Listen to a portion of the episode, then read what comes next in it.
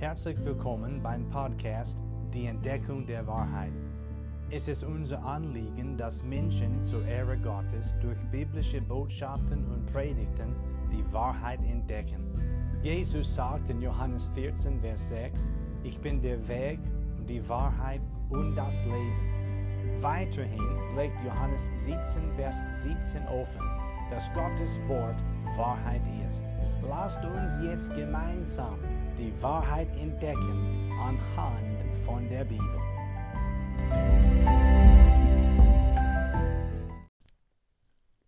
Philipperbrief Kapitel 4 wollen wir nun bitte aufschlagen. Das befindet sich im Neuen Testament. Philipperbrief Kapitel 4. Ich werde gleich den Bibeltext vorlesen, möchte aber zuerst etwas sagen. Ich glaube schon, wir kommen zu diesem Bibeltext zur rechten Zeit. Was passiert heute in der Welt? Also es gibt jetzt den Krieg in der Ukraine, es gibt ja viel Leiden, viele Menschen sterben, es gibt so viel heutzutage, woran wir erkennen können, etwas, also eigentlich ganz viel in dieser Welt ist nicht in Ordnung. Und wir brauchen eine Erinnerung. Wir haben es nötig, daran erinnert zu werden, dass wir, also wir Gläubigen, uns eigentlich um nichts sorgen müssen. Das ist nicht das Einfachste natürlich, aber die Bibel sagt uns das. Aus dem heutigen Bibeltext gehen eigentlich ganz praktische Anweisungen für Gläubigen hervor. Philipperbrief Kapitel 4 und Vers Nummer 6. Ich möchte nun diesen Bibelvers vorlesen. Es steht geschrieben in der Heiligen Schrift: Sorgt euch um nichts, sondern in allem lasst durch Gebet und Flehen mit Danksagung eure Anliegen vor Gott kund werden. Ich möchte dies noch einmal vorlesen. Sorgt euch um nichts, sondern in allem lasst durch Gebet und Flehen mit Danksagung eure Anliegen vor Gott kund werden. Und somit kommen wir zu unserem heutigen Thema. Sorgt euch um nichts. Gott erteilt uns seine Gedanken über unsere Sorgen. Und dann in den nachstehenden Versen drückt Gott dabei auch aus, dass sein Friede größer als unsere Sorgen ist. Also wir kommen heute eigentlich nicht zu dem Frieden Gottes, also was diese Predigt angeht, meine ich jetzt, aber wenn Gott will, kommen wir bei der nächsten Predigt zu dem Frieden Gottes. Wie gesagt, geht hier ganz praktische Anweisung für Gläubigen aus diesem Bibeltext hervor. Also für Gläubigen gilt das, was ich vor kurzem vorgelesen habe. Aber weißt du was? Auch wenn du noch nicht an den Herrn Jesus Christus geglaubt hast, kann, was ich gelesen habe, für dich auch gelten. Was meine ich jetzt? Wie meine ich das? Sorgt euch um nichts, sondern in allem lasst durch Gebet und Flehen mit Danksagung eure Anliegen vor Gott kund werden. Das ist an Gläubigen geschrieben worden, also an Menschen, die das Evangelium Gottes gehört haben und auch daran geglaubt haben. Und weil sie Kinder Gottes waren, hat dies für sie gegolten. Und das kann auch für dich gelten, wenn du dich zu Gott bekehrst und wenn du an den Herrn Jesus Christus glaubst, wenn du durch den Glauben den Herrn Jesus Christus als persönlichen Retter aufnimmst. Das Evangelium erklärt uns, dass wir Sünder sind, dass es für Sünde eine Strafe gibt, aber auch erklärt es uns, dass Jesus, der Sohn Gottes, in diese Welt kam und dass er als Retter unsere Sünden auf sich selbst genommen hat. Und er starb stellvertretend für mich und für dich. Und Jesus hat die Strafe für unsere Sünden gelitten. Jesus hat diese Sündenschuld von mir und von dir schon völlig bezahlt, indem er für uns starb und sein Blut vergießen ließ. Das tat Jesus für uns, für dich und für mich. Und dann ist Jesus begraben worden, aber Jesus Christus ist am dritten Tag danach wieder auferstanden. Und dieser Jesus, der Herr der Herrlichkeit, lebt. Und Jesus bietet uns Sündenvergebung und ewiges Leben an. Aber man muss Buße tun. Man muss an den Herrn Jesus Christus, an den allgenügenden und einzigen Retter glauben. Und dann kann man auch Philippe 4, Vers Nummer 6 lesen und mit Zuversicht wissen, das gilt für mich. So liebe Menschen, wer noch nicht an den Herrn Jesus Christus geglaubt hat, bitte glaubt an den Herrn Jesus Christus, der für dich gestorben ist, begraben worden ist und am dritten Tag auferstanden ist. Und liebe Glaubensgeschwister, lasst uns heute wirklich das beherzigen. Wir müssen uns eigentlich um nichts sorgen. Sorgt euch um nichts. Das hat erstens mit unseren Sorgen zu tun und dann zweitens hat es auch mit unseren Gebeten zu tun und das möchte ich nun euch erklären. So, wir kommen gerade zu dem ersten Punkt. Deine Sorgen, meine Sorgen. Was lesen wir hier in Vers Nummer 6? Sorgt euch um nichts. Das bedeutet, seid über nichts besorgt, oder?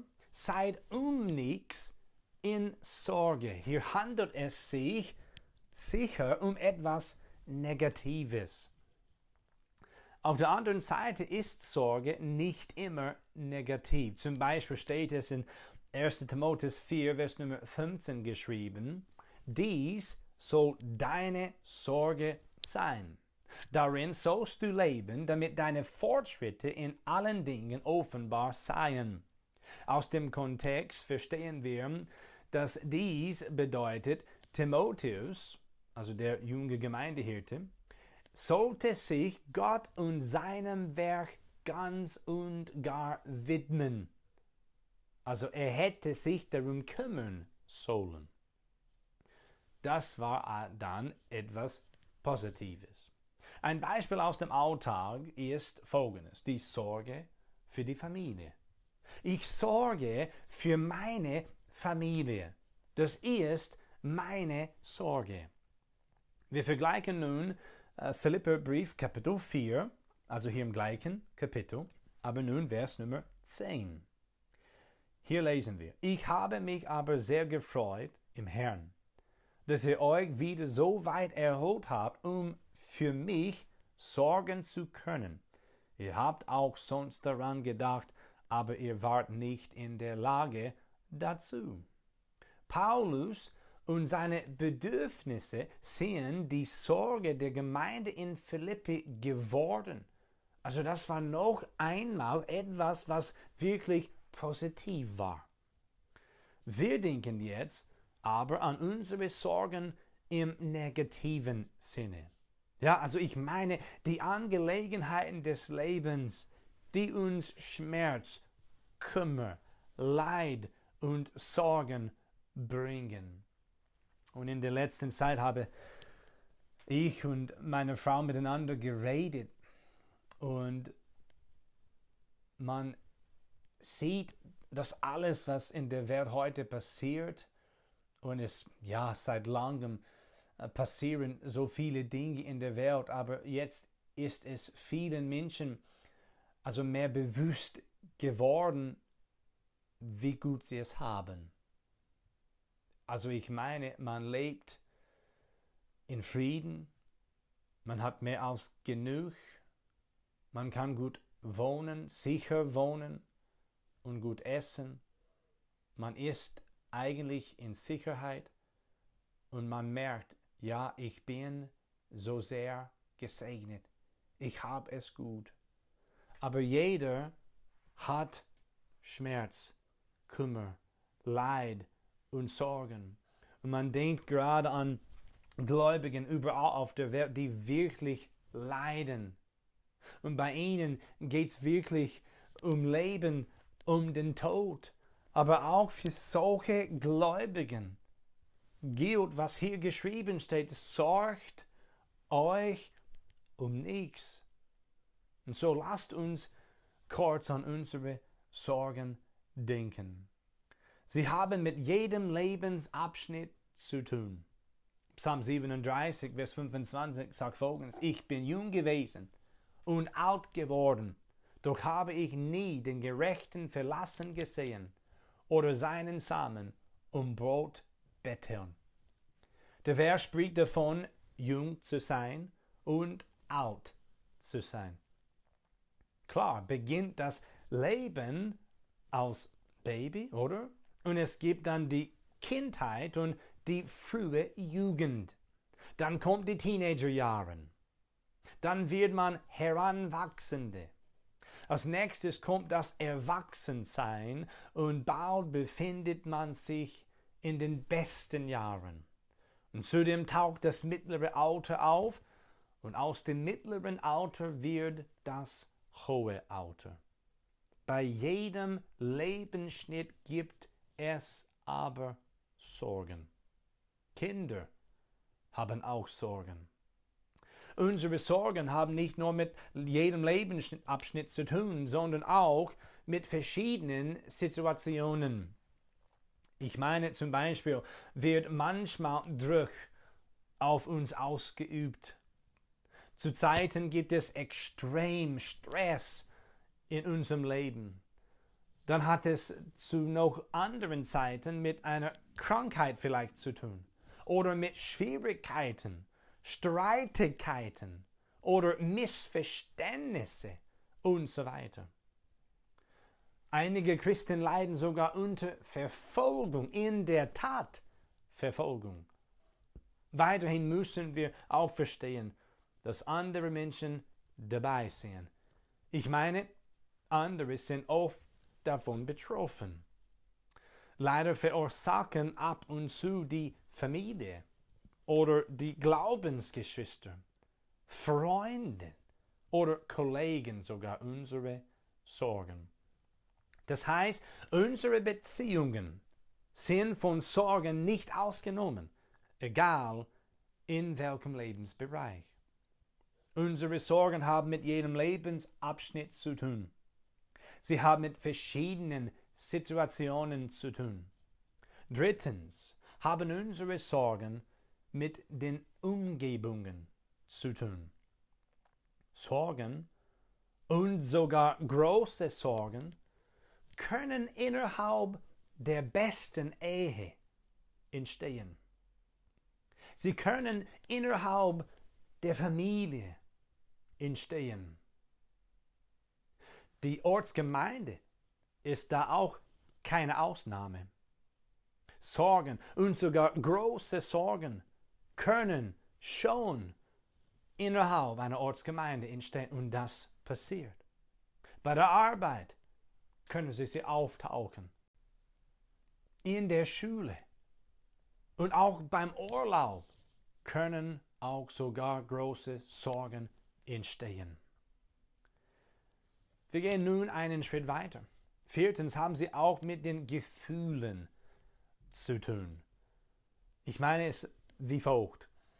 Wegen den Sorgen werden wir manchmal von unseren Gefühlen überkommen. Es könnte Kummer sein oder vielleicht Angst oder sogar Ärger, manchmal auch Wut. Oder es könnte etwas anders sein. Aber auf jeden Fall haben unsere Sorgen mit unseren Gefühlen zu tun. Letztendlich müssen wir sagen, bestehen die Sorgen in Wirklichkeit aus einer Kombination bzw. eine Mischung von all den von mir jetzt genannten Dingen. Was sagt Gott als Antwort auf unsere Sorgen? Er sagt in Philippe 4, Vers 6, durch den Feder von Paulus dem Apostel, als er vom Heiligen Geist geführt würde, dies zu schreiben, sorgt euch um nichts. Das ist schon die Anweisung Gottes für jeden Gläubigen, für jeden, der an den Herrn Jesus Christus glaubt und mit dem lebendigen Gott wandelt. Sorgt euch um nichts. Das ist die Anweisung Gottes für uns, was unsere Sorgen betrifft. Sorgt euch um nichts. Lasst das wirken, bis es dir wirklich bewusst wird. Sorgt euch um nichts. Das bringt uns gerade weiter zu dem zweiten, was ich heute erklären möchte. Deine Gebete. Sorgt euch um nichts. Wenn wir das verstehen, was das bedeutet, verstehen möchten, dann müssen wir verstehen unsere Sorgen. Wir haben Sorgen. Aber auch in Vers Nummer 6 steht etwas über unsere Gebete geschrieben.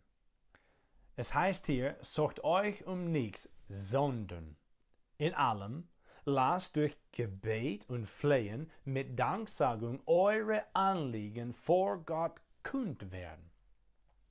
Dieser einzelne Vers umfasst so viel betreffend das Gebet.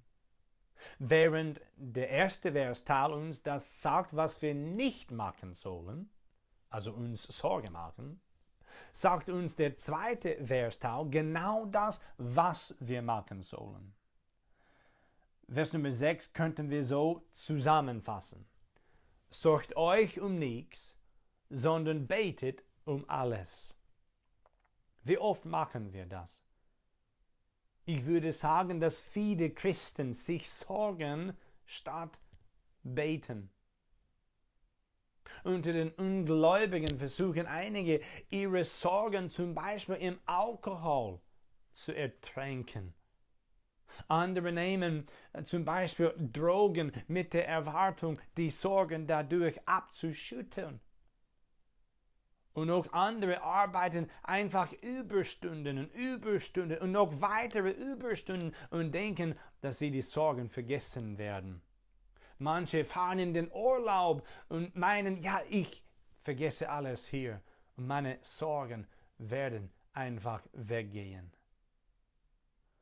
Dies alles geschieht vielleicht unter Gläubigen auch, manche schon davon. Aber das ist nicht der Weg und Wille Gottes für uns. So wir beachten nun einige Wörter aus Vers Nummer 6. Es steht hier geschrieben in allem. Das heißt in allem, oder? Es bedeutet in allem. Nichts ist zu groß, dass Gott es nicht kann. Und nichts ist zu klein, dass Gott es nicht schätzt. Komm vor ihn durch Gebet in allem. Mein Bruder im Herrn, meine Schwester im Herrn, wenn du dich um etwas sorgst, solltest du darüber mit dem Herrn in Gebet reden, egal was es ist.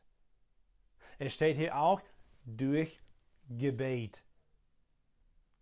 Gebet heißt das Beten im Allgemeinen. Weiterhin steht das Wort flehen. Das Flehen heißt das Beten im Besonderen. Und nun haben wir auch das Wort Anliegen. Das heißt das Beten im Einzelnen. Durch Gebet sprechen wir Gott an und wir reden mit ihm. Unsere Anliegen, also die Anliegen der Kinder Gottes, sollen vor Gott kund werden. Vor Gott kund werden, das möchte ich nun betonen. Wir sprechen Gott an, wenn wir beten. Wir reden mit ihm, wenn wir beten. Wie ein Kind mit dem Vater. Dass der allmächtige Gott uns zuhört und unsere Gebete erhört, ist wirklich eine Realität. Ich kann das persönlich sehr bestätigen. In der letzten Zeit hat meine Frau äh, sogar mich zurückgerufen. Ich hatte sie angerufen, dann ähm, hat sie mich zurückgerufen und sofort konnte sie mir von einem oder von einer Gebetserhörung erzählen. Wir haben Gott einfach gepriesen. Gott erhört Gebet. Wir dürfen Gott als Kind und aus sein Kind meine ich und aus Liebe ansprechen, indem wir sagen, unser Vater, der du bist im Himmel. Lukas 11, Vers 2. Wir sollten ihn ehrfürchtig ansprechen, indem wir sagen, geheiligt werde dein Name. Lukas 11, Vers 2. Wir können ihn zuversichtlich ansprechen, indem wir sagen, dein Reich komme, dein Wille geschehe wie im Himmel, so auch auf Erden. Lukas 11, Vers Nummer 2. Im Psalm 65, Vers 3 steht es geschrieben, Zitat, du erhörst Gebet. Zitat Ende. Das sind nur drei Wörter. Aber was für wundervolle Wörter sind sie. Du erhörst Gebet. Außerdem finden wir äh, große Ermutigung zum Gebet in Hebräer 4, Verse 14 bis 16, wo wir lesen da wir nun einen großen hohen Priester haben, der die Himmel durchschritten hat, Jesus, den Sohn Gottes, so lasst uns festhalten an dem Bekenntnis.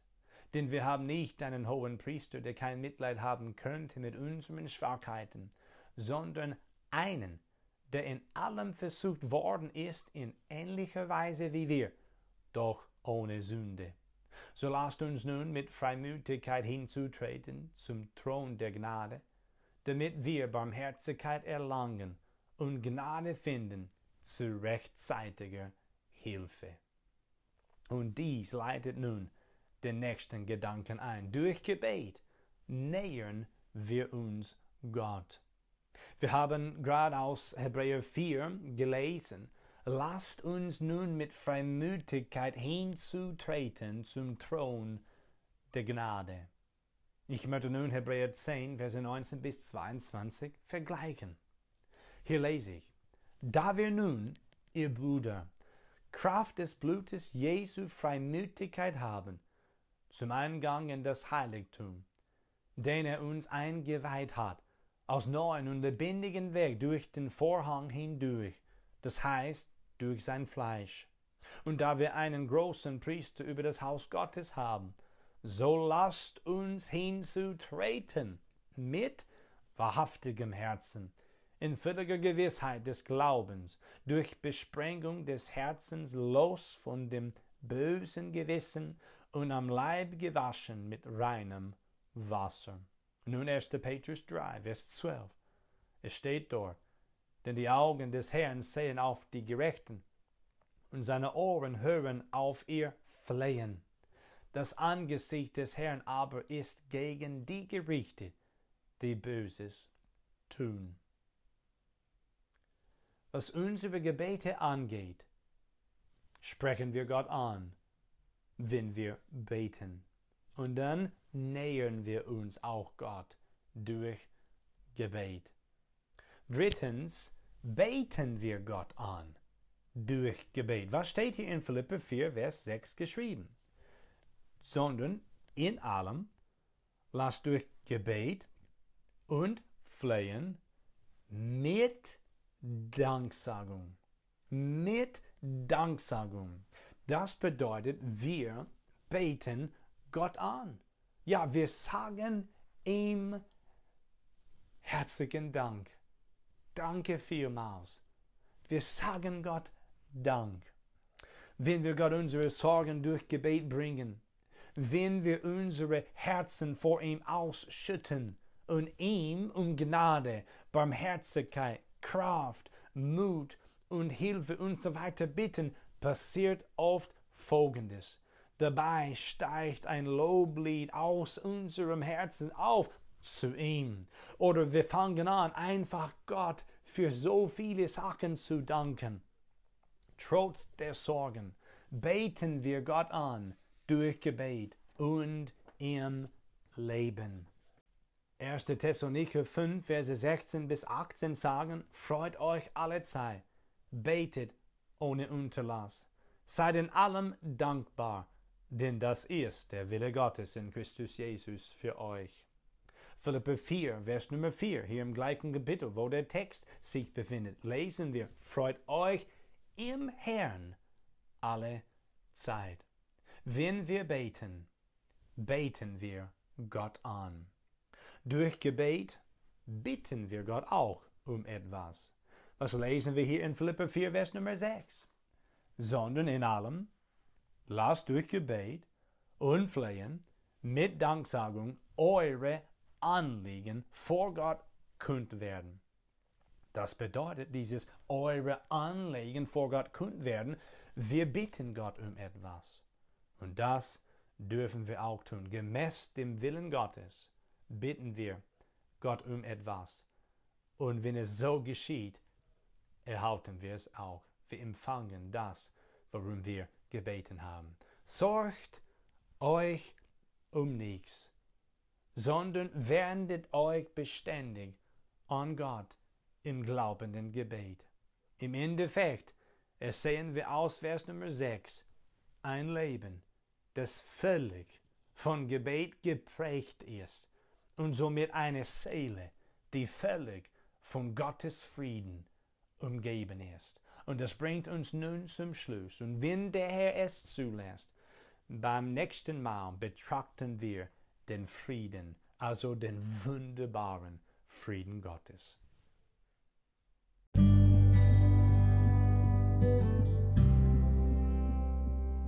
Herzlichen Dank, dass du heute dabei warst. Wenn du Fragen hast, lass uns von dir hören. Kontaktinfos findest du in der Beschreibung des Podcasts. Schönen Tag noch und bis zum nächsten Mal bei der Entdeckung der Wahrheit.